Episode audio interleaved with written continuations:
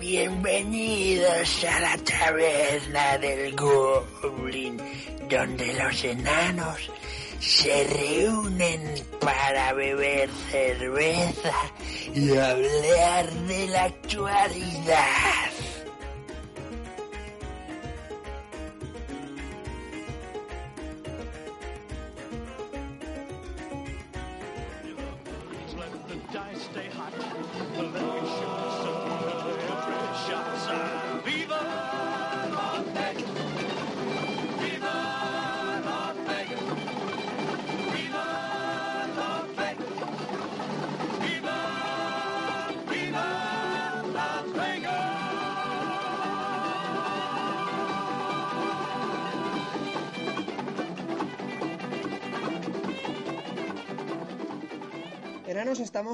En otra taberna más y nos acompañan Héctor, Bien hallados. Toro Y esa peña ahí.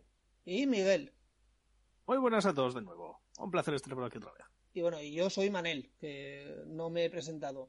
Como siempre, recordar que este programa es el, el spin-off, el, el hermano pequeño de El Palacio Nano, que es un podcast principal que os aconsejamos que escuchéis. Y en este programa hablamos de actualidad, mientras que en el otro hablamos de cosas imperecederas o atemporales. Vamos a abrir el programa de hoy, que es el que, la principal razón por la que hemos venido a, hablar. Yo, he venido a hablar de mi, libro.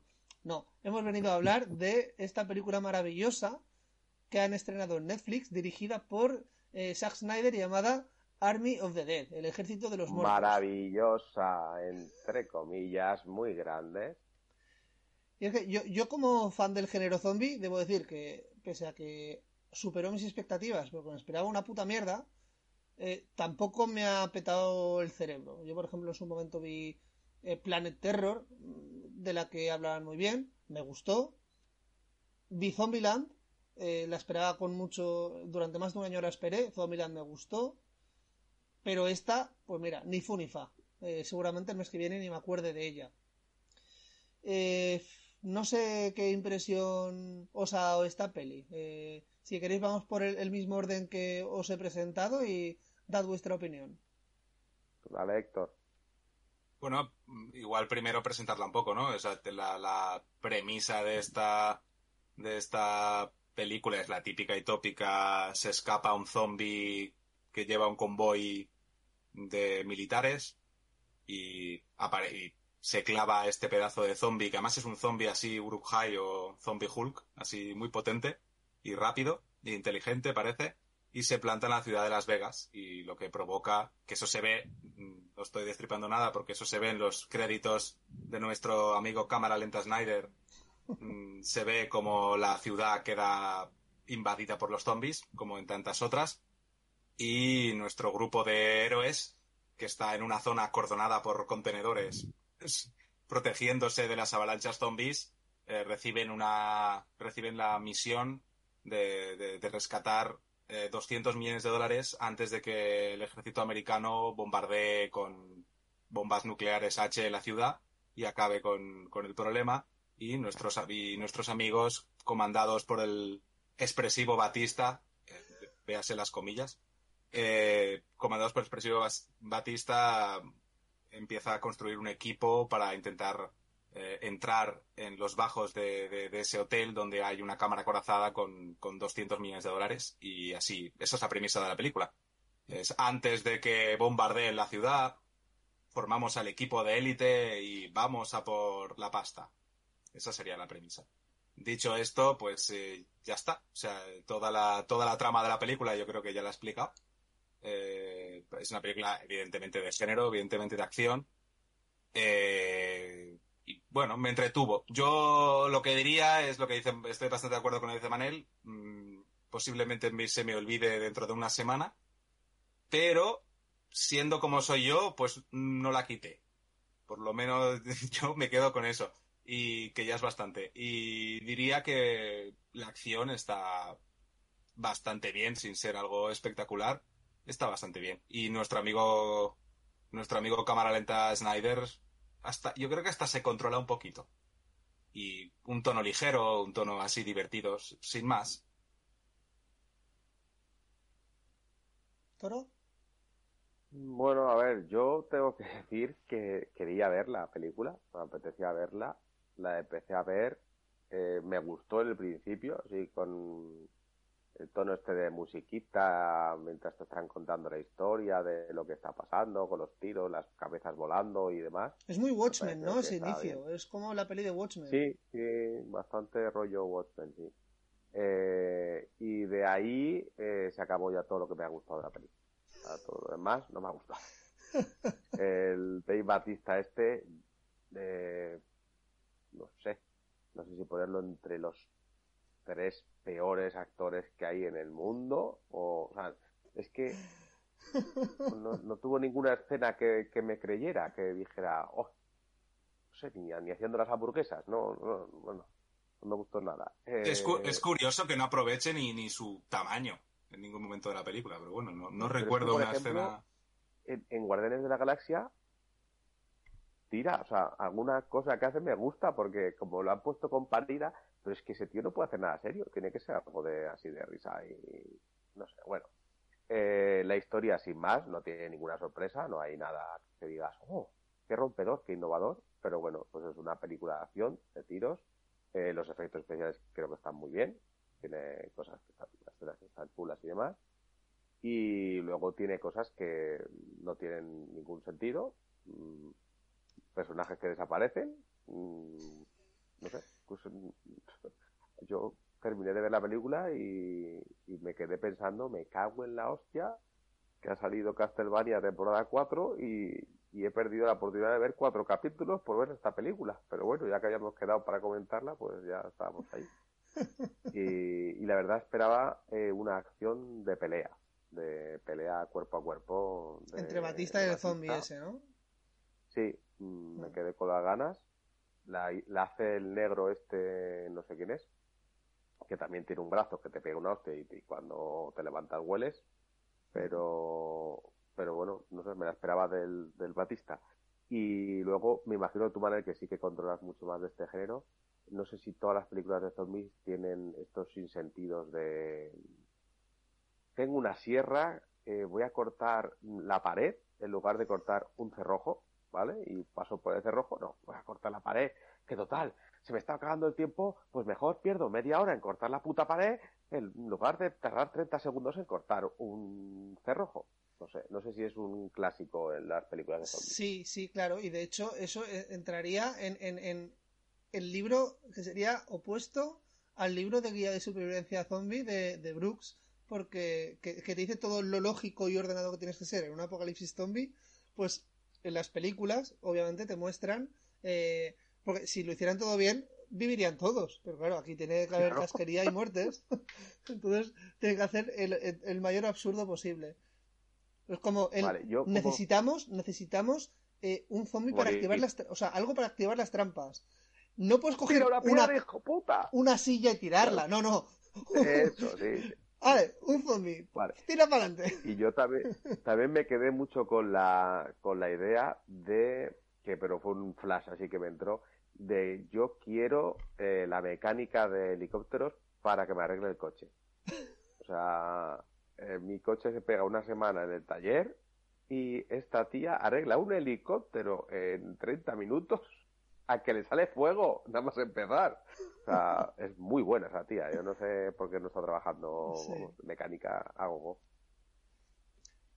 Miguel, Yo, mira, el otro día, cuando tomamos una cerveza, eh, me que me preguntaste, ¿qué te ha parecido? Y te dije, está bien, es un 6. Mantengo lo que dije, es un 6. Es una película que obviamente ninguno de nosotros la va a tener en su top, ni top 10, probablemente de aquí y dentro de aquí una semana nos acordemos, pero me parece una película palomitera, para pasar un rato la tarde y ya está. Es de si no quieres pensar mucho tal, porque si te pones a pensar mínimamente lo de la pared, traca marinera, los personajes que desaparecen me hizo muchísima gracia. Y hay una pequeña escena al principio de la película, cuando sale a cámara lenta, en el cual no si percatasteis, que es el ejército de los Estados Unidos de América yendo por los zombies, haciendo desembarco aéreo, básicamente, soltando paracaidistas encima de la ciudad. ¿Quién es el hijo de la gran puta que manda Dando de comer. Dando de comer a los zombies. Hala, alimentados, chicos. Es- o sea, me pareció de ser un hijo de puta de muchísimo cuidado el Ojo. comandante en jefe. Ojo, eso, eso puede ser una estrategia para aumentar la economía del país muy buena. Eh, alistas a todos los vagabundos que hay en el país y los tiras con paracaídas. Bueno, está claro que la película arte, o sea, la idea es sentido del humor. Es Sí, no, no, desde Es- luego. es- tiene bastantes puntos paródicos, o sea, desde el principio de la película. De hecho, en la, en la, en la escena de presentación que te presentan a, a una heroína, la típica heroína de, de- de invasión zombie, que la palma aplastado por unos contenedores. O sea, es cierto como, es. es, es como, se ríe todo el rato de todo. Por eso tiene ese tono tan gamberro y tan paso de vueltas que se lo perdonas absolutamente todo.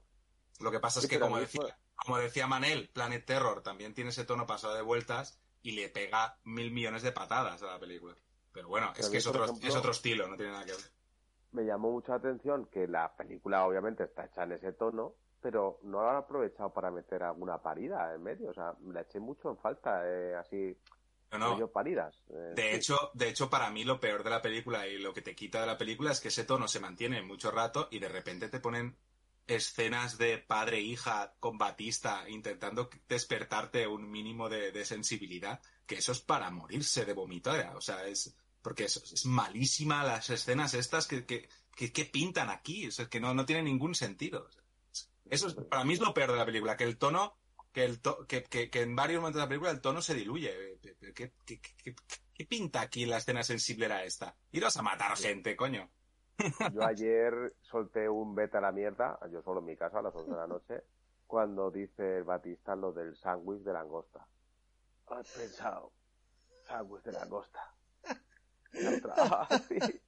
A todo el mundo le gustan las langostas. Claro, a todo el mundo le gusta de langosta. Y nos a tomar por culo, hombre, vaya puta mierda de escena, de, de todo.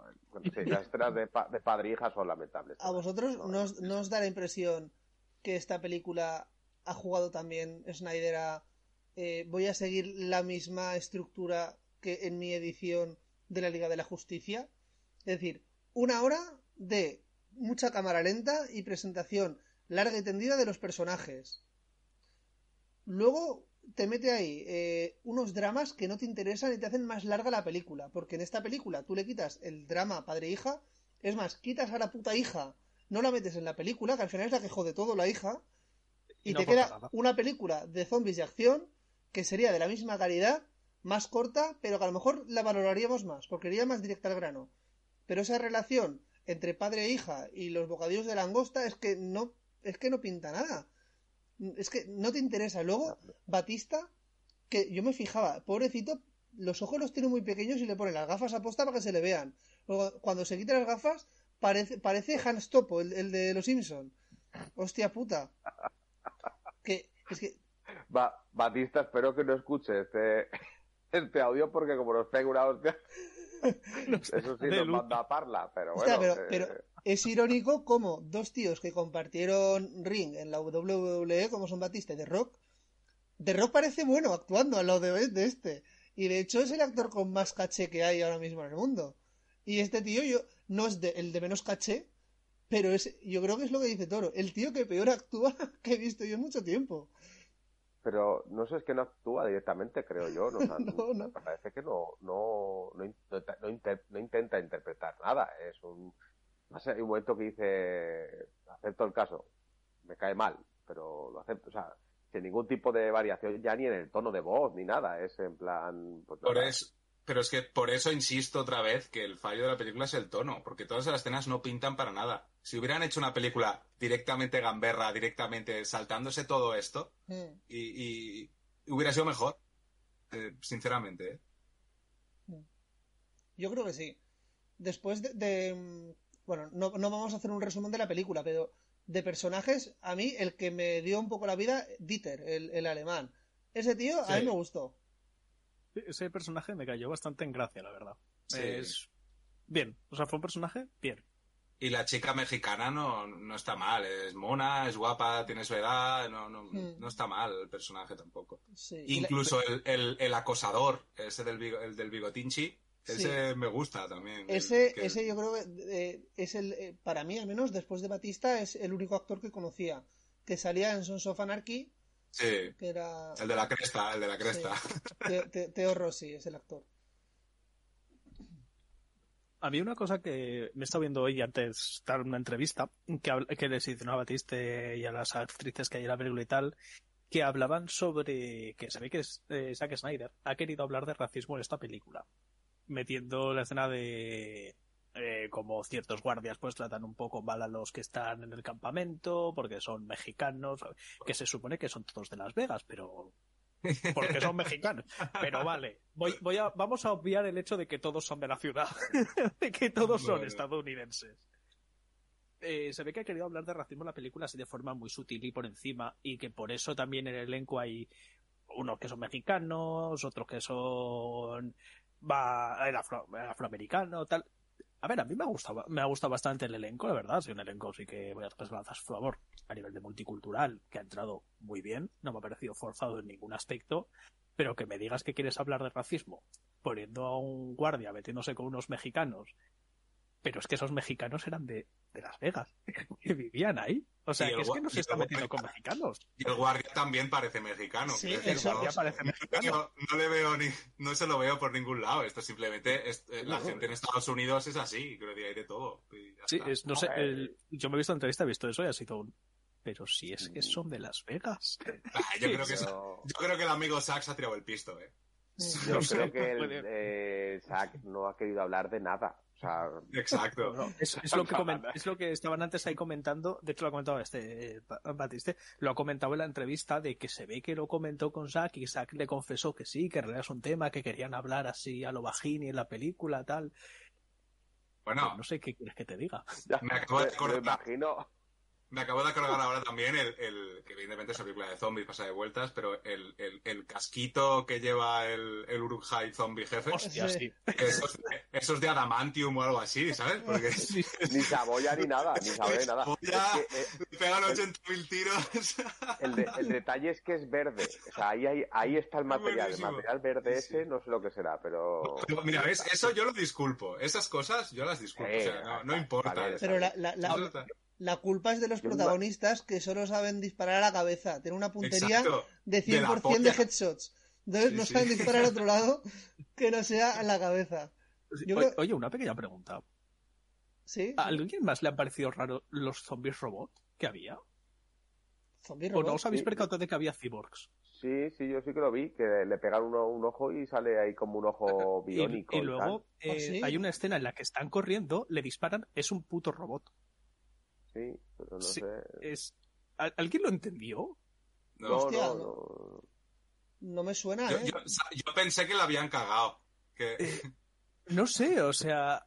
eh, A ver, es, es que eh, yo me quedé a cuadros, o sea, viendo en mitad del tiroteo, hay un momento en el que le disparan a uno y se ve que es un robot y, y todos siguen como si nada y es de... Disculpa, eso era un cyborg. Porque había un zombie cyborg. Pues, Sí, no sé. Yo es- sí que me fijé en un tiro que le pega en la cabeza a uno de los zombies y, le- y se le ve un ojo bió- biónico. sí, sí, eso me Pues- suena. Sí, sí, que le brillaba un Os- ojo. os- Os voy a Sí, mirar ahora que tengo... pues, una, cosa más, ¿sabes? No sé, Sí. una cosa más que poner. bueno, si, si, si alguien después de todo este destripe no la ha visto y todavía quiere seguir viéndola, pues que se vaya ahora mismo. Bueno, ¿vale? Y que apague de hecho- 10 segundos. No hemos hecho spoiler. Al final, No, no, yo- esos no. son... Yo voy a hacer- A ver, Cosa eh, a ver. Ahora voy a hacer uno, ahora voy a hacer uno. Eh, Ah, vale, que se pero quede, es que pues, no, no- el que se quede no valiente. mucho spoiler tampoco No hacer, mucho, mucho. No, pero bueno, voy a decir una cosa. 3, 2, 1, si te quedas, eh, ya lo sabes. Eh, tío, que los zombies follan y tienen niños, tío. O sea, eso es es, la verdad. única- es la única cosa, la única cosa que aporta la película al mundo zombie. Sí, Que sí, el único, jefe sí. zombie tiene una novia zombie, que es que porque en la película están los zombies lentos de toda la vida y después están los super, los super zombies, que son los que han mordido directamente El el, super el Uruk-hai este, ¿vale? Que son Mm. como, como vampiros de primera. Y, y, y, y, y se- y tiene, coño, está embarazada la zombie. Que yo, que todo el rato es verdad que le, que le, le iba tocando la tripita. Y yo lo estaba viendo con, con mi señora la película y mi señora que para esas cosas sí que tiene ojo dice, eso es que está embarazada. Y yo, ¿qué Joder. coño va a estar embarazada? ¿Qué coño va a estar embarazada? Yo, también sí, lo pensé, ¿eh? Y, y no, No, soy eh, mujer. Esto- pensé- yo lo pensé, yo pero también, yo también, ¿eh? No, no, no, yo también lo pensé, yo también lo pensé, pero, Sí, yo, pero sí. yo, yo estoy con mi señora y tengo que jugar a eso de llevar la contraria, ¿sabes? Que es, que como de esto. Y entonces decía, ¿qué coño estar embarazada? Esto no, esto no puede... Y sí, sí, estaba embarazada y se ve el, se ve el fetico. Curioso. Sí, sí. Que yo esperaba que se moviera, también te lo digo, cuando lo No, arranca ahí de la tripa. Está muerto, ¿no? Está muerto. Ya, pero no sé, por eso que esperaba que hiciera así un... Y se muriese Bueno. o algo, yo qué sé, no sé. Yo creo que está bien Ben Mortet ya. Sí, sí. Por cierto, bueno. no sé si el racismo era el mensaje político de Zack Snyder, pero sí que hay una frase súper profunda que dice Batista, que está para el aplauso fácil, que es cuando, eh, nada, la- de las primeras escenas dentro de, de Las Vegas, que le dice uno, ojo, ojo, que, que aquí esto es la ciudad sin ley. Y dice, no, estamos en Estados Unidos. Y dice, no, no, esto ya no es Estados Unidos. Y dice, pues entonces es más libre, aunque Estados Unidos. Es una- Sí, sí, el, el momento de libertario americano barato. Yo antes me estaba riendo porque cuando lo, con lo que ha dicho Miguel, porque me estaba imaginando al Zack Snyder cogiéndole así de la pecherita al Dave Bautista y decirle, mira, vamos a hacer una película de crítica social, ¿vale? Eh, tú a los Jack Nicholson, ¿eh? Tú ahí eh, como la escuela de Jack Nicholson con tu expresión y tal. eh, y, el, y el David Bautista, sí, sí, sí, vale, lo vamos a hacer, sí, tío, tú gracias por confiar en mí. Y el sí, confío en tus, en tus dotes de actorales y tal, eh, dalo todo. Y, sí, sí, sí. Y el otro dándose la vuelta y partiéndose el ojete. Y dice, mi pobrecito este que aún se lo ha creído, ¿sabes? Que va, que va a hacer aquí algo de este rollo. Tengo una pregunta, a ver si, que igual no me enteré o, o me explicáis el McGuffin. Está la madre esta mm, que tiene acento, yo porque la he visto en inglés y tiene acento indio, ¿vale? La, la que se escapa, la tal Gita esta, que es la madre de la niña, es, es como hindú. Eh, bueno, indio americano, simplemente que tiene acento de badulaque, para que me entendáis. Y, y la... y- ¿Qué cojones van a hacer fuera? Yo es lo que no acabo de entender. Creo que buscar No, no. A, la, a su hija, ¿no? Que se había adentrado ahí o algo así. No, su hija estaba en el campamento. Ah, No, y entonces fa- que- faltaba otra hija. Es lo Es que no me enteré. es como que se describe que, la gen- que hay gente que entra a la ciudad a buscar X. Pasta. Yo creo que es dinero. pasta, ¿no? Sí, sí, sí, lo Quiero suponer. Lo dice. Va a ¿no? reventar, dice, el dice que McGuffin va a es reventar que- una tragaperras. Claro, ah, o sea, vale, vale. Van, a, van a entrar a por pasta, o sea, que, que es la peor madre de la tierra. Deja a sus dos hijos ahí para Sí, irse sí. a buscar billetes, que es subnormal. O, o, ¿O qué pasa? Que no tiene ni armas automáticas ni hostias en vinagre, que es una hindú que vive ahí en, en- en- Ojo, yo, yo aquí le veo una secuela como película profunda de una persona que tiene ludopatía e intenta superarlo, pero la ludopatía le obliga a entrar a una ciudad llena de zombies de las Es noches. que, digo, bueno, ¿por qué se va? Digo, ¿por qué se va esa mujer? Que viene la bomba atómica, que estás con tus hijas, ¿por qué te vas? Y yo digo, no, y, y yo lo que entendí es que iba por pasta, y digo, ¿será retrasada mental?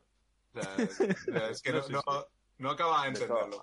al principio de todo le dice a la, a la hija del Batista que, que si ella no regresara, que, que cuide de sus hijos. En plan, toma, te, la- te los empaqueto. Y, y pues se mete a reventar una tragaperras, que pues no sé lo, lo que tendrá la tragaperras en Las Vegas, pero vamos, no sé si igual Te mil vas, a, euros, te ¿no? vas a escapar de la invasión zombie con un saco de peniques, ¿no? De chelines ahí. Ah, con 20 kilos de monedita. y luego te vas a subir al avión, ¿sabes? Con 20 kilos de monedita. Me cago en la madre que la parió. Es, es, es, es un poco ridículo, la verdad. No, no, no. Claro, no, a ver, es un McGuffin total. No, no, no- no importa. De, hecho, de no lo hemos visto todavía, es el personaje que desaparece. Que al final Sí, se salva, sí. hasta- a- a- cae el, el helicóptero y no, no, está. no, yo, yo lo, lo, lo- está en la cabina, lo entiendo, pero es que no se ve, tío. Que, que se supone que han estado toda la. Es como salvar al puto Sí, soldado sí. Ryan, tío, ni lo enfocas, tío. Que a lo mejor igual está muerta, ¿eh? También, la de, de copiloto, pero bueno. Ojo, ojo, ojo, ojo, ojo. Yo había una cosa que no entendía y es lo complementario que falta para entender eso. Y es que hay un momento cuando está el Urujai en el helicóptero y están forcejeando, se dispara la pistola y sale sangre. Y yo pensaba que habían matado a la piloto. Y al rato veo que la piloto sigue pilotando. Y digo, ostras, pues si está todo el cristal lleno de sangre porque lo han disparado, no, es la copiloto que es la, la, La madre Teresa de Calcuta No. esta. No, no, No, es a la piloto. no, no, no. Disparan Es a la, la piloto. Eh, La le lleva un balazo. Sí, lleva un balazo Eso limpio, es. de esos de que entrada y salida. Sí, sí, sí. Y Es a la piloto que le disparan y por eso casi se hostian. Lo único que la piloto ahí consigue enderezar el helicóptero, salir fuera y hostiarse fuera. Que debo decir que igual las escenas de los helicópteros son de las más guays hacia el final de la peli, ¿eh? Eso está bien eso. No, no, si los efectos están bien, y los tiros y tal, las- cuando le vola la cabeza a la peña está muy bien. A mí, por ejemplo, cuando tira la cabeza de la reina zombie esta y se estompa todo y salen los sesos y queda así como una papillita, Mm. digo, joder, pues no ha quedado ahí ni... Está, está bien, bien Está bien, chapado. está bien. La piloto- El tigre, el tigre también está guapo, el tigre de, de Sig- Sigurd Freud y tal, está chulo, pero... El, el tigre a mí me parece precioso, o sea, y la escena del tigre comiéndose al otro me parece maravillosa. Bien, también está bien. Yo ya había visto una, una película con un, un tigre zombie, obviamente de menos presupuesto y peor Sí. hecha. De 2016 creo que es una película cuya protagonista es, es que no me acuerdo bien el nombre, es porque al final toda es el mundo, el no sé qué of the dead, se llaman todas las películas de zombies de serie B. Y, y- y esta, no me acuerdo cómo se llamaba, pero uf, la protagonista era una chica rubia, no sé qué, Potts, o algo así creo que era. Bueno, y, ¿No, no sería la de zombie? La del zoológico zombie. no, no, no, esa, esa es buena, esa es buena, la que dices tú, que es Ah, ah, joder. Resort, ¿no? Resort, dices tú. Hostia, pues una que está es un puto zoológico lleno de bichos zombies, que es mejor. Sí, es Parque Jurásico con zombies. Esa está muy chula. Básicamente. Se llama Resort con Z en vez de con S. Ah, vale, Eh, vale. Sí, no, pero la que digo, bueno, pues sale a un tigre de zombie, no quiero alargar más esto. Que digo yo que la, la piloto, eh, aparte del alemán, la piloto me gustó bastante. Es una mezcla entre Ellen DeGeneres y Chelo García Cortés. Así un poco. A mí es el único personaje que me gusta, la piloto. Eh, Sí. Todos los demás no me gusta ninguno, pero la, la- me gusta. Y la Rosita Lara Croft de esta también lo hace bastante bien. A la que intentan putear en el pasillo este de los zombies, que luego ya se empieza, se lía... Yo la mejor escena de acción para mí es esa. La de la chica Sí, con está dos, a los John Wick ahí, con las dos pistolas y el cuchillo, tal y cual Pascual. Que el, el, el, el malo se cree que se ha librado de ella y en un momento dado sale por un cristal. Tal. Esa, a mí me parece la mejor escena de acción de la peli. Tamp- tampoco entiendo por qué explota el, su mochila de gasolina del balazo. No, es una cosa que no sé, no dije, dije yo, pues, no sé, se ha recalentado. No sé por qué, pero, pero bueno, me queda ahí Bueno, en, la- las pelis, es- en las pelis, Toro, se nota que no juegas mucho video- No, y no juegas mucho videojuegos. Cuando hay un bidón rojo de lo que sea, explota. Sí. Es verdad, eso explota, es eso en los videojuegos es así. Y esta película bebe mucho el videojuego. Eh, O sea, sí, una cosa sí que no hemos nombrado, pero esta película es súper Dead Rising también. sí. Dead, Dead Rising. Tienen escenas, eh, los juegos estos que son, se me están olvidando, los Dead for, Dead for, Left 4 Dead. Left 4 Dead, exacto. Es muy Left 4 Dead y es muy, y es muy Dead Rising y es, se nota mucho todo eso. O sea, yo Mm. creo que, de hecho, de hecho, por eso lo decía, por eso lo decía, que si hubieran ido más directamente a saco paco desde A el eso. principio hasta el final, yo creo que hubiera sido mejor. Hmm. Sí, sí, por eso yo ese tipo de cosas dije, vale, pues explota el bidón, bien. Pero luego los sándwiches de cangrejo te pega una hostia de langosta que... bah. Por, por cierto, Manet, tú que has visto un montón de películas zombie, que estaba un poco queriendo decírtelo, Sí. ¿tú has visto una peli que se llama Juan de los Muertos? Claro, sí, que aparece Ana de, Ana de Armas, no, sí, no, la otra, la española, la Yoli de Física o Química, es la hija de Juan. O sea, a mí me- me- esa película me reí mucho, me encantó. Sí, que a los zombies les llaman los disidentes. Yo tiene un par de momentos esa película, tío, Sí. que me moría. Con lo de mariconzón, no sé qué. Esa está chula, Está Juan de los. Muertos. Solo la he visto una vez y creo que debería volver a verla, porque está muy guay. Yo os recomiendo, bueno, ya hay un programa de zombies, el, el 1 por 6 creo que era o algo así, pero que ahí dijimos muchas pelis y series y yo ahí me lucí un poco, pero eh, una de las que más me molan a mí, La Horda, una francesa, está muy chula. Seria, oscura, eh, mucha acción, buenas coreos, vedla, porque además es cortita, La Horda, y creo que está en Prime o una de estas. Yo en su día me tocó ver La Pirata, pero creo que está por ahí. Mira, una cosa que quería decir yo. Haces una película de acción, que es a lo que vas, que no dure dos horas y cuarto, tío. Pues que son dos horas y cuarto de película. Pero, pero es que no dura dos horas y cuarto. Es la, es la broma que hacemos siempre de Zack Snyder. Si tú le quitas la cámara lenta, dura hora y media. Es, es, bueno, eh, ya, eso- pero tienes que estar ahí delante viéndote la cámara le, das lenta. con el, le das con el fast forward. Bueno, la, la intro está chula, eso yo creo que nos gustó a todos. Sí, y sí, sí. Está guay. Yo bromeo, pero está guay. A mí Zack Snyder en el fondo me cae medio bien. a ¿Queréis- mí la, la Liga de la Justicia me ha gustado, ¿eh? La nueva. La vieja me parecía una auténtica puta mierda y la nueva me ha gustado. A ver, no está entre mis películas favoritas, pero está bien. ¿Queréis comentar algo más de la peli o pasamos al siguiente tema? Yo creo que ya hemos hecho un destripe, no sé, bastante generoso. Vale, yo, pues. yo creo que ya está, el de strip está guapo.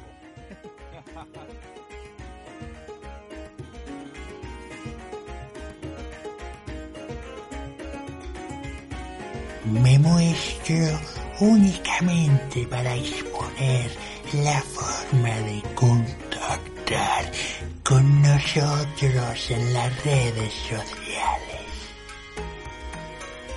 la cual no es otra que arroba el palacio enano en Twitter, en Instagram, el palacio enano o si vuestra merced optáis por un correo electrónico, dirigir este a el palacio enano podcast arroba gmail punto com.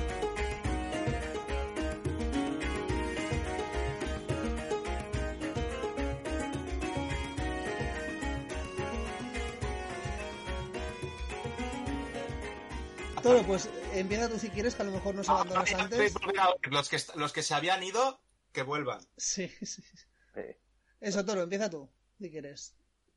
Bueno, yo quería solo decir que, que justamente me enteré ayer, que se ve que Héctor sí que lo sabía, pero yo no me he dado cuenta todavía, de que, porque fui a ver la película de, de los zombies esta para comentarla hoy, y vi que se había estrenado la cuarta temporada de Castlevania en Netflix, es, es una serie de dibujos, y a mí personalmente me ha gustado mucho, Me- no, te- no soy nada entendido de, series de dibujos, bueno, no soy nada entendido de nada, ¿no? Pero que a nivel particular me ha gustado mucho el, tema de, de la historia del videojuego, ya me gustaba, pero los dibujos creo que están muy bien hechos, una serie muy buena de acción de, de dibujos, es muy gore, o sea, no tiene nada de para niños, eh, no vayáis a poner a vuestros chiquillos a verlo.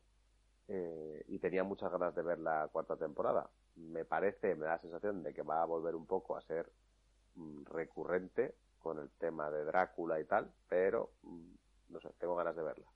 Esa Es un poquito lo que la noticia que traía del tema. Yo he visto un par de temporadas y me parece que está bastante bien. Y si, y si conoces un poco los videojuegos, está bastante bien. Es un producto bastante bien parido. Y, y voy a decir una cosa que, ya, que los que ogáis el programa ya lo sabréis y vosotros ya lo sabéis, que yo soy un pesado con el versión original.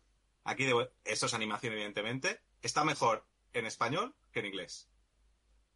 Hostia, no la. Sí, sí. Me gusta más el doblaje, me gustan más las voces que les han puesto en, en español que, que las voces en inglés. A mí, por ejemplo, la voz de Alucard, del hijo de, de Drácula, me gusta mucho. Es, es un personaje Sí, que me gusta Sí, mucho. está muy, está mejor en español que en inglés. De hecho, aquí yo, vamos, está bien doblada, ¿eh? Creo La- que está bastante, bastante bien la doblada. traducción la puede haber hecho Selectavisión, porque los, los animes que traen y productos que traen los de Selectavisión, el doblaje que tienen es muy, muy bueno. No lo sé, no lo desconozco. Esta, la serie yo creo que está, la original es en inglés, ¿eh? Es una serie, es una merimanga, ¿eh?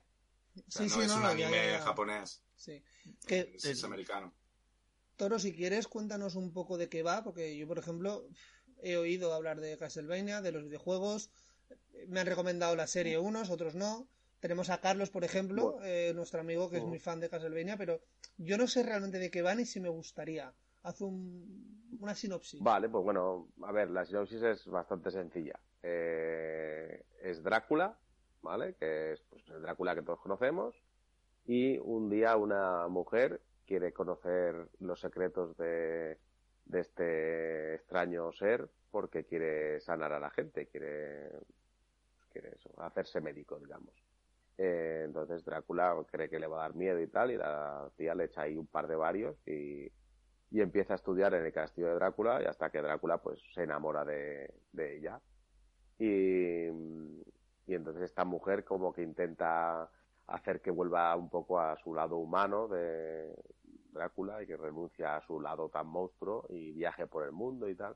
No es un Drácula malvado per se, o sea, es un tío ya que está pasado de todo, de vuelta de todo y es un sabio total, controla la magia, eh, el castillo que tiene es mágico, lo puede mover con magia y demás. Y entonces este hombre pues se va de viaje eh, a conocer el mundo. Y en esa, en ese tránsito del viaje a la mujer la coge la Inquisición, la condena por brujería y, y la, la meten en, le meten fuego. Y cuando vuelve Drácula, pues nada, le dice que a toda la humanidad que, que va a dar un, un año de gracia a la humanidad para que arregle sus asuntos y que luego van a ser destruidos porque va a acabar con todos, ya que han acabado con su mujer y así lo hace. Entonces empieza una guerra de, al año, eh, convoca un ejército de, de demonios, de no muertos y demás y empieza a destruirlo todo y, y bueno, tenemos a Belmont que es bueno, a un protagonista que es de la familia Belmont que es, se han dedicado toda la vida a cazar eh, monstruos y vampiros y, y, es bueno, pues la típica historia de héroe contra villano, pero que para mi gusto tiene matices bastante interesantes. Pero bueno. Eh, Sí, el dibujo es bastante chulo. Estéticamente es bastante guay. Y Sí, bastante, fiel a, metido- bastante fiel a han los- al videojuego. Le han metido bastante magia también, con... Mm. Hay una especie de oradores que se llaman, que son como magos, y entonces está, yo creo que está muy bien combinado. Eh, a, mí, a mí por lo menos me ha gustado mucho. Y lo que pasa es que no es nada light. Es de... Llega un monstruo y te arranca la cabeza y se come su- tus ojos y o sea, es bastante gore a nivel de sangre. Pues le echaré un vistazo, me ha, me ha gustado. Nunca me lo habían explicado así. Me ha, me Yo me la, me la terminé, me nada más salió la cuarta temporada, porque la llevaba, estaba esperando la cuarta temporada como agua gallo. Salió, me la vi ese mismo día, me hizo un maratón. Me ha gustado mucho, francamente, la cuarta temporada. La serie en general me gustaba, me la disfruté un montón, y la cuarta temporada me ha gustado bastante. Tiene una mejora en cuanto a animaciones, sobre todo el tema de combates y tal, que es cuando es más movido, y se ve bastante que, mejor, que ha mejorado Más pasta. el más pasta, que es, además se ve que lo petó bastante en cuanto salió, pero no cuanto salió, salió, sino que al poco lo ha ido petando mucho. Eh, luego la trama me ha gustado también un montón, el- las tramas de muchos personajes, que algunas de ellas se cierran, además ha estado muy guay. Francamente, muy disfrutable la cuarta temporada y en sí la serie de Castlevania, guay. Eso sí, lo que se ve que van a hacer es no más Castlevania, sino que harán series aparte de algunos personajes como que Castlevania la trama principal como que se va a quedar ahí aparcada. Y ahora que saldrían serían spin-offs y cosas así por ahora.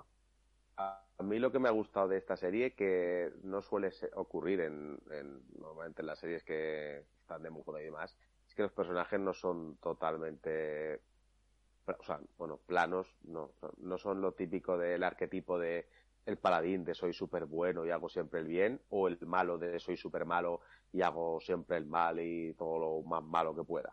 Pues no, hay malos que no son tan malos y buenos que no son tan buenos. Y, No, no, y es, per- es, es perfectamente lícito estar de- del lado de, de- de Drácula en muchas No, no, partes de la historia. O sea, yo soy pro Drácula en varias cosas eh, de la serie, o sea que, bueno, por eso, eso me ha gustado, a mí me ha gustado. Como Nilfgaard, ¿no? También hay que estar a veces con ellos. malditos fascistas. Bueno, Gloria Nilfgaard. Héctor, ¿qué nos traes tú?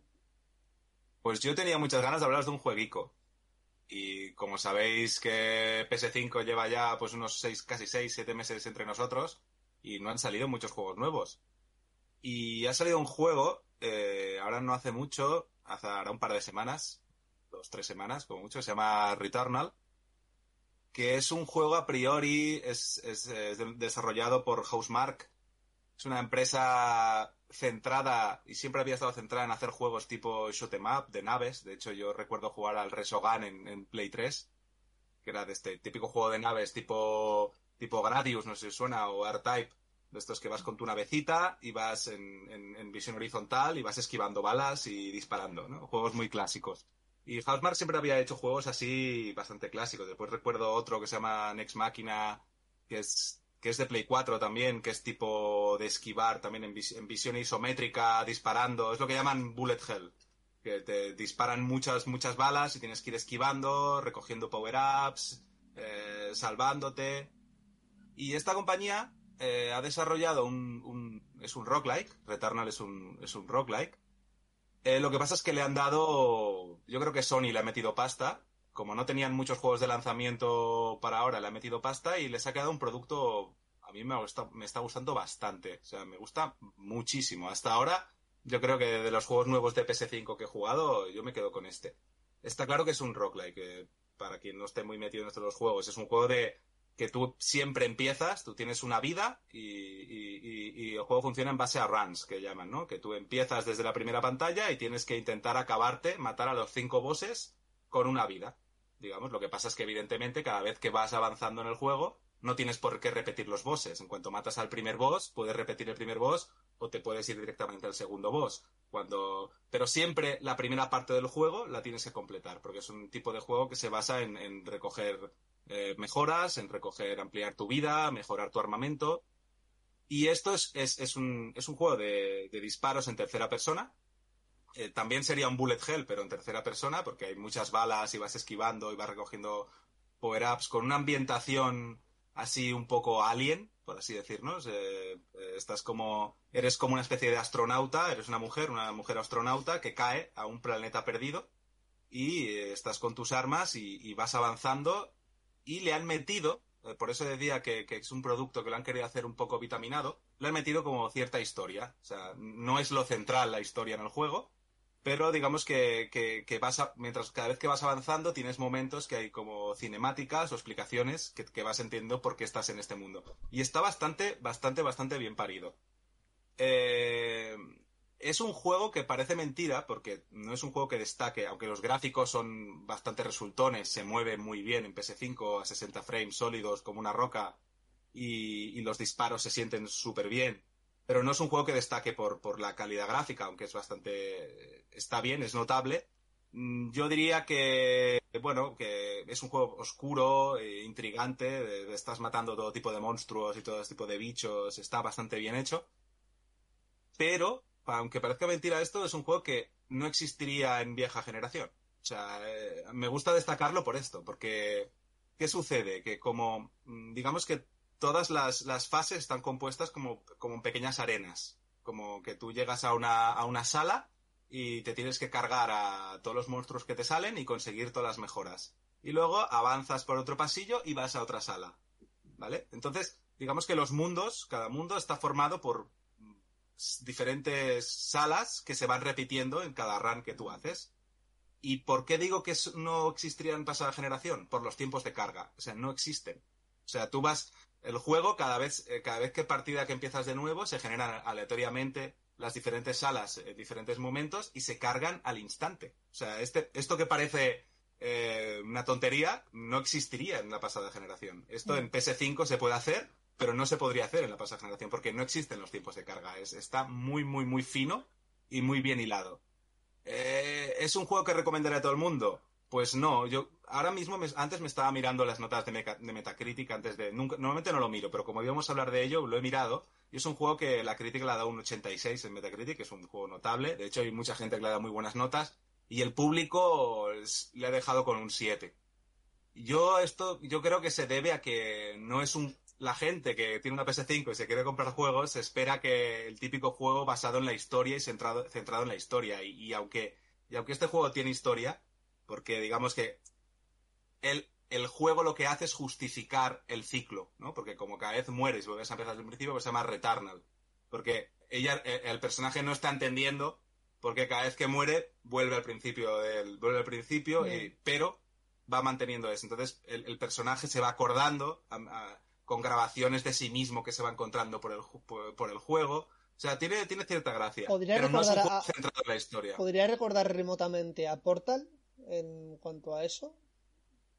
Eh, sí, sí, bueno, eh, en el, la- a ver, la, historia está allí para dotarle de empaque al juego, pero al final, cuando tú, cuando tú disfrutas, esto es un arcade. Aquí hemos venido a matar Aquí hemos venido a recoger los perks, notas cómo vas mejorando, consigues llegarte al primer jefe que te- te lanza mil balas, te aprende sus patrones, te mata. Los jefes son, un- entre muchas comillas, son un poco Dark Souls, ¿no? Que, que tienes que ir aprendiendo sus patrones y aprendiendo cómo es. Y la gracia del juego, la verdadera gracia del juego está en el arcade. Si, si te gusta pegar tiros y, y- y entras en la lógica del juego, engancha muchísimo. Evidentemente, si, si no te atraen este tipo de juegos arcade, Mm. eh, la justificación de la historia no es suficiente para que te guste. Pero, pero a mí me gusta que existan estos juegos arcade y- y les ha quedado un producto finísimo y, me está encantando y, quería hablar de ello. O sea, me parece muy guay. Muy guay. Si, eh, ¿qué, qué pegas le pongo? Pues que ha salido a precio. No ha salido a precio reducido. Quizá eh, normalmente ese tipo de roguelikes de, de- son, son aventuras más indie que salen a precios reducidos y esta, como le ha metido, como tiene un nivel de producción bastante más alto, le ha metido pasta a Sony, pues claro, ha salido de precio, de precio oficial por 80 pavos. Claro. Yo supongo que si eres, es alguien que al final, al final, si pagas 80 pavos, eres tonto, porque realmente mm, es fácil conseguirlo por 60, pues de muchas maneras, ¿no? Si lo compras en físico vale 60 y si te compras una tarjeta de estas en los sitios de carga, no sé qué, al final no acabas pagando 80 euros, acabas pagando bastante menos. Pero, pero aún así es, caro. Eh, para mí lo vale, ¿eh? O sea, o sea si, si es un juego que está muy bien hecho y, y vale esos 60 euros, lo que pasa es que yo entiendo las críticas a alguien que espera un tipo de aventura más típica de ir avanzando, guardando partidas. La pega que tiene es que las runs, a cuando vas avanzando, se van complicando y, y no, tiene, no tiene guardado. O sea, si una run te puede durar dos horas, hora y media. Entonces, claro, si te matan... no, si te matan, si te tienes que ir, la única opción que tienes es poner la play en reposo, eso sí. Si pones la play en reposo, arrancas la partida desde donde estás, pero no puedes ponerte a jugar, echarte un pro y volver a donde estabas en esa run, sino tienes que volver a empezar del principio. Yo, yo, para mí ahora mismo es en PS5 es lo mejor que hay y me parece un producto muy, muy, muy, muy destacable. Guay. Returnal. Vale, Miguel, háblanos si quieres de la trágica noticia que nos ibas a comentar.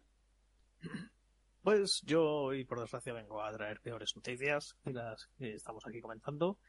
Eh, yo voy a hablar sobre un fallecimiento que ha habido hace relativamente poco, hace unos pocos días, que fue el de Kentaro Miura. Para aquellos que no le conozcáis, era el, básicamente el que creó Berserk, el famosísimo manga, que si no conocéis por lo que fuese o nunca habéis leído, dadle una oportunidad. Género adulto, obviamente, estilo bastante oscuro a nivel general, una trama, una historia de venganza, eh, sin ninguna floritura, no, también un poquillo con un gran arco de redención para muchos personajes, personajes muy humanos que a mí me ha gustado mucho y francamente es un manga que adoro. Falleció este hombre hace poco a causa de varios problemas médicos y también, según mucha gente, ha sido achacado a la propia industria del manga, que lo ha presionado hasta el punto en el que al final su corazón ha fallado. Y es una de esas muertes dentro del mundo de los mangakas que son muy comunes a edades muy tempranas. Por si me equivoco, ahora mismo tenía 56 años. Y esto es algo que pasa mucho en la, historia, en la industria del manga, que muchos escritores y muchos dibujantes mueren muy jóvenes, sobre todo por problemas del corazón y muchas veces se relaciona con la presión de su trabajo. ¿Qué significa esto Hombre, para un, Berserk? un- un señor que lleva 30 años escribiendo su manga, hombre, mucha presión, mucha presión. Es, es que se ve que estaba aparte de Berserk, él con lo que está era con las lolis. Sí, ya, ya, ya. Cosa. Y se ve que eso, que lo achacan un poco a problemas suyos personales, pero también mucha gente que se rumorea que lo achaca a la industria, a sus jefes y demás, de machacarlo. Son un poco habladurillas, pero como había pasado otras veces, es lo típico de, pues no me extraña tanto. El, este señor, eh, para verse, para los que hayáis seguido y tal, es más que obvio que en los últimos años, si subías 10 páginas, vamos, nos dábamos con un canto en los dientes una vez al año. ¿Por qué? Porque estaba en otros proyectos, estaba con las lolis, de hecho nos metió una loli en Berserk, eh, estaba con varias cosas. ¿Esto qué significa ahora para el manga? A priori parece ser que está parado. Es importante destacar que los últimos capítulos no los hizo él, sino que los hizo gente que trabajaba para él. Así que cabe la posibilidad de que la historia acabe llevada por el estudio y por los que eran sus compañeros, sus trabajadores básicamente, y no por él. ¿Dijo cómo iba a ser el final? No se sabe. ¿Acabará Berserk? No se sabe. Ahora es para el mundo del manga que vas un momento de luto porque ha fallecido una vez muchos años, muy veterano en la industria y pues era un artista como la Copa Un Pino. Y a nivel de fans, pues una interrogante de cómo va a acabar esta historia que lleva, bueno, como ha hecho Manel, 30 años, si no más, saliendo, porque creo que era del 80 y poco, 80, bueno, 80 y tantos creo que es, y va 30 y tantos, casi 40 años, una tontería. Creo que era del 87 o algo así, ¿no? Yo, yo no lo Sí, leo a tiro de memoria, pero bueno, 87 Sí, serían de 34 años. Medio- medios finales. Mm. Pues eso, es una noticia que iba a traer, que para que no lo supiese, pues, que Miura ha fallecido. ¿Y qué significa eso para Berserk? Le hace fer, ya veremos. Bueno, este, este señor hay que decir que el, el dibujo, sobre todo de verse, que es espectacular. O sea, yo no me los he acabado, estoy en ello, pero me parece el, el- el cuando dibuja los monstruos y las batallas y las escenas es algo, vamos, es, es un genio. O sea, es, es- es- por eso estamos hablando de él. Sí, sí, sí, no. Me parece espectacular el dibujo de este señor. De hecho, se considera que era uno de los mangas con más detalle a la hora de dibujar que había en la industria actual. O sea, de los que quedaban era el que más detalle le ponía a todas sus ilustraciones. Y se achaca un poco a que por eso tardaba tanto en salir y tal. Pero se ve que era un poco por varios temas. Porque al parecer también estaba con otros proyectos suyos personales. Y como que Berserk lo último lo ha estado haciendo otra gente, como he dicho antes. Debe un poco desgastar, ¿eh? Debe desgastar, ¿eh? No sé. Yo, hay, hay momentos, yo no, no te voy a engañar, eh, Miguel, hay momentos que no entiendo mucho qué está pasando. Pero bueno, Sí, no, no, es- Ahora mismo, de hecho, no sé por dónde irás ahora de la trama, pero en el punto que estaba ahora mismo, se supone que era ya el tercio final. El tercio final, ojo tú, lo que aún ha de quedar. yo estaba con los inquisidores, estos que salen, que es un tío súper enorme. No, no, Vale, no, entonces, vale. ¿Dónde estás? ¿Dónde estás? Eh, bueno, pues aún te queda para acabar. Trecho, lo sé, trecho pero- largo. lo, lo sé, lo sé, me quedé quedarte. debo- eso debe ser un tercio de la obra. El primer tercio. Bueno, sí, el primer tercio más o menos es la época dorada y esto que estás haciendo ahora, que el donde tú estás ahora es el segundo advenimiento. Eh, bueno, está- no, no, el, el inquisidor ese me, me reflipa. O sea, es, es- Sí. es brutal, brutal, brutal. sí, el pues, personaje. Te queda, te queda. En el punto en el que está ahora mismo el manga donde se había quedado, que eso, que es el tercio ya final de la historia, lo que queda. Al parecer no lo hizo él, lo último por lo que he estado leyendo, así que pff, se ha quedado un poco raro todo. Se ha quedado un poco. Miguel, A ver. perdona que te corte. eh, un, un amigo nuestro, Rafa, que a- a- ahora ya no, no está grabando con nosotros, pero bueno, eh, volverá alguna vez, supongo. eh, pues no, no- no tiene tiempo de, de pasarse por aquí. Eh, estuve hablando con él hace, bueno, de hecho le- se enteró por mí, yo le dije la noticia porque la leí a primera hora de la mañana y bueno, le, le jodí el día con esa noticia. Y estoy hablando con él y me dijo que él creía, creía por lo que se decía y lo que él pensaba, que quedaban no más de 10, 15 números, a lo mejor 20 o por ahí. Eh, ¿Tú crees que estamos eh, por ahí? Que a lo mejor en, en- en un año con una publicación mensual se acabaría ya. Sí, sí, a ver, es- esto yo ya me repito lo último que dijeron ya los de la editorial y tal, que quedaba eso, el tercio final. Ahora mismo lleva, si no me equivoco, 36, 38 tomos. Así que sí que me cuadraría que fuese eso, unos últimos 12, 13 tomos, lo que quedase de historia. A ver, no quiero hacer spoilers, sobre todo si eso está Vale, vale. eh, doctor, así que, pero por donde está y tal, pero es que ya no le queda mucho por donde tirar. O Ya, sea, ahora mismo ya la trampa donde estaba era ya un... Hace el puto trabajo, El tío. punto, de- el, el punto sin retorno, ¿no? Ya era... eh, Sí, sí. Vale, vale.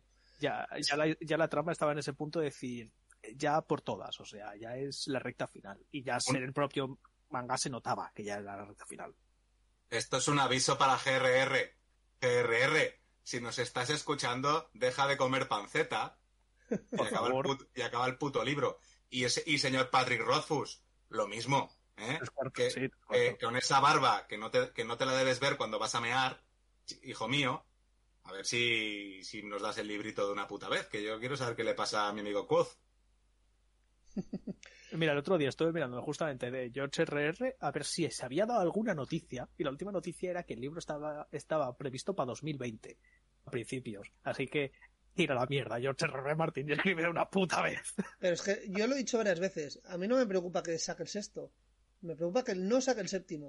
O sea, si saca el sexto y uno hace el séptimo, estamos igual. Debería sacar pam pam los dos, pues uno ahora y otro eh, a los seis meses, por ejemplo. que, se, que, se queden ya editados y que Por si acá. Sí, por si acaso. Que luego los lancen si quieren a los dos años, tres años, por motivos de marketing, pero que los deje ya editaditos y preparados.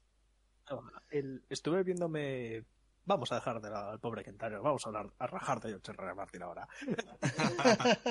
estuve, estuve en ciertos foros y tal leyendo en su momento de que se hablaba de que el final que George R. R. Martin había planeado era muy similar al de la serie. Y se ve que como que el de la serie no ha gustado, no ha gustado nada, pues igual se ve que George ha reculado un poco y está en plan, a ver cómo reescribo esto. No, es que- Es que igual, igual, es- puede es- ser, puede ser. Es que Puede es, ser, es- Pero igual es especulación, igual. A mí me gustaría eh, que hiciera algo completamente diferente.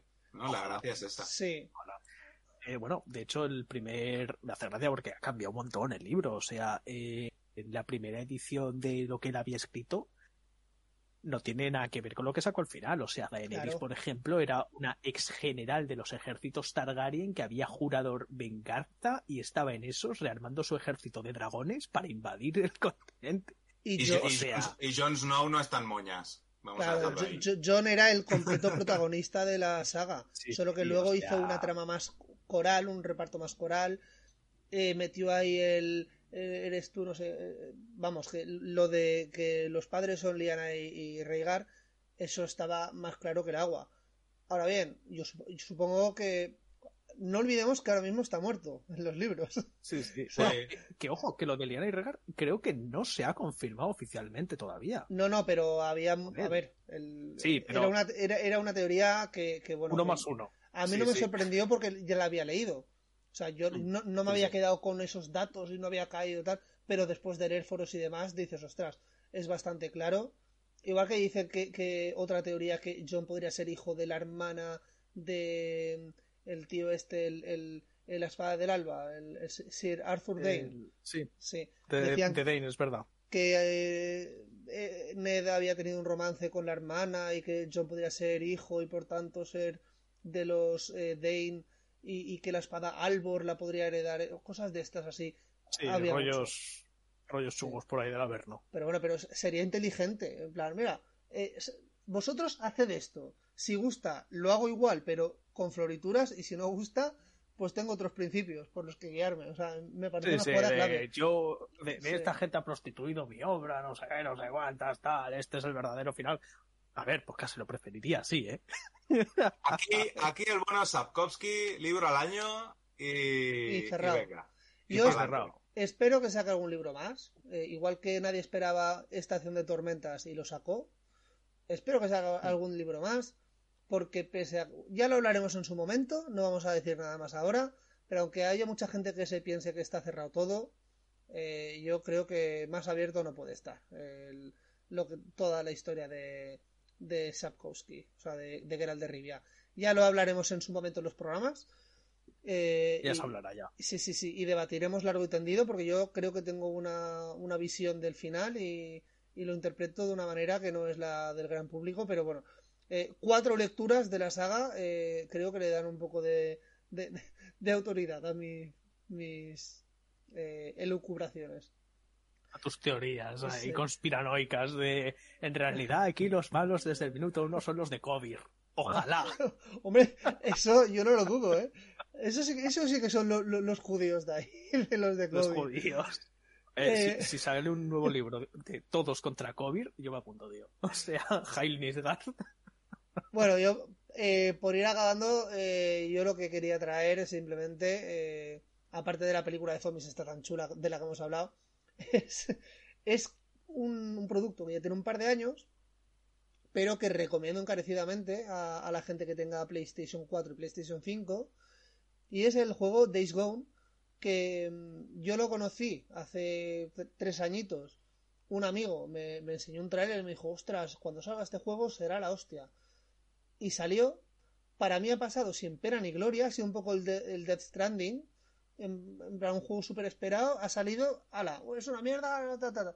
Pues a mí, oye, eh, llevo jugadas, nada, eh, dos, do- dos horitas y porque me tocado repetir eh, tres veces una porque eh, al principio no puedes guardar, o sea, es una puta mierda el, la forma de guardar del juego hasta que tienes la moto. Luego ya guardas en la moto. Pero pero es un juego que recomiendo porque me lo esperaba un poquito más sandbox con zombies por ahí y tu moto, pero me ha recordado gratamente al The Last of Us.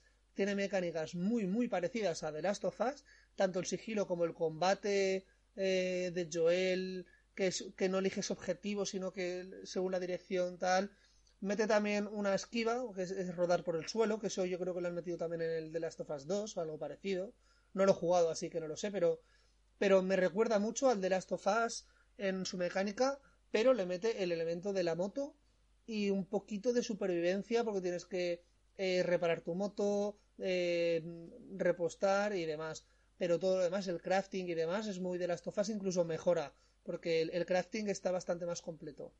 Eh, así que todo lo que tengáis PlayStation 4 y PlayStation 5, os recomiendo que os lo descarguéis, que lo tendréis gratis con el Prime, no sé si del mes pasado, y, o sea, el Plus. Y, bueno, eh, a mí me está gustando. Veremos a ver lo que aguanto jugando a él. Sí, eso lo quería comentar, Manel, que a este, a este juego creo que le pasa un poco lo contrario al que decía antes. Que la crítica ni fu ni fa por, por, por las comparaciones con The Last of Us y por ser un mundo, por ser un mundo grande que tampoco, que tiene una historia compleja, pero que según parte, yo no lo he jugado, ¿eh? Según parte de la crítica eh, se quedaba medias y tal, pero en cambio el- la recepción del público, no al principio, porque de salida no arrasó, que tuvo unas ventas decentes, yo creo que el público lo está, lo está rescatando, lo está apreciando más que, que, que- que la crítica. Y, y sí, sí, sé que lo tengo ahí y yo seguro que le voy a dar un tanto. Sí, no, no es, Seguro. no es de Naughty Dog, pero eh, podría, podría ser perfectamente, porque la forma de, de, de Bueno, todo- es, es un tri- es un triple A, ¿eh? O sea, es un juego Sí, sí, de sí, sí. alto presupuesto, ¿eh? Y ojo, no es un hecho- juego... y el doblaje, el doblaje es brutal. O sea, el Es protagonista. desarrollado por Sony, o sea, está desarrollado por Sí, Sony sí, sí. directamente. El- el- el- la voz que, de- del protagonista es Claudio Serrano. Es decir, es, es el actor de doblaje top en España. O sea, más no puedes pedir. Batman. o sea, eh, De hecho, el juego este, ahora el otro día sacaron el port para PC. También si hay gente de PC que lo quiera jugar y demás, sacaron el port y se ve que ha sido un port muy, muy bien hecho. O sea, muy, muy buen port al PC. Porque era solamente para Play y ahora también lo han abierto para PC. Pues mira, eh, Y creo, y tiene un upgrade para PS5, le han mejo- sí, ¿no? Le han mejorado, creo que ahora va a 60 frames, que eso se sí, agradece muchísimo. Sí, sí, sí. Yo- mi, mi va a tele- 60 frames, va finito, ¿no? Sí, mi tele no, no, no, no noto la diferencia, pero sí que es un juego que lo noto que va muy fluido y. y Fluido, muy- fluido, muy eso. Los frames, eh, los frames es que se nota más fluido. Sí, eso sí, es o eh, sea, la es- fluidez. Es, es- Pues es- mira, eh, eso creo que le voy a dar un tanto, porque a mí me, me gusta bastante que las cosas vayan. Ahora me he mal acostumbrado y si no va fluidito, me rayo. Bueno, chicos, yo creo que esta taberna va a finalizar, ¿no? Sí. Sí. Hemos tenido jueguitos que ya tocaba. Sí. Aquí eh, la voz del pueblo. ¿Te has, te has- te has quedado a gusto? Me queda a gusto. Sí. Toro nos ha tenido que dejar hace ya 20 minutitos, así que no se despedirá hoy. Pero bueno, eh, a vosotros, daos las gracias por haberos pasado. Ah, hombre, para eso estamos.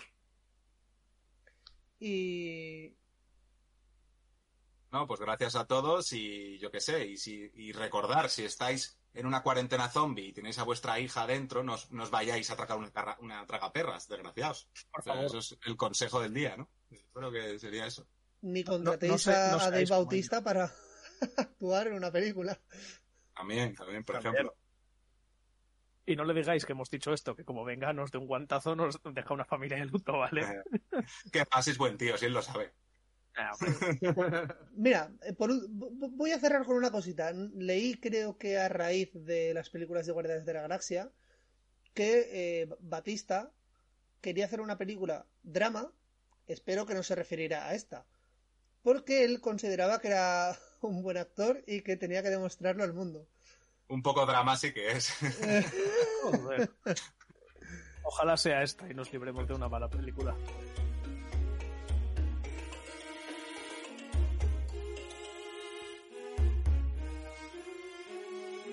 No lo olvides, mi amo. La taberna del Goblin es un producto de la factoría El Palacio Enano Podcast.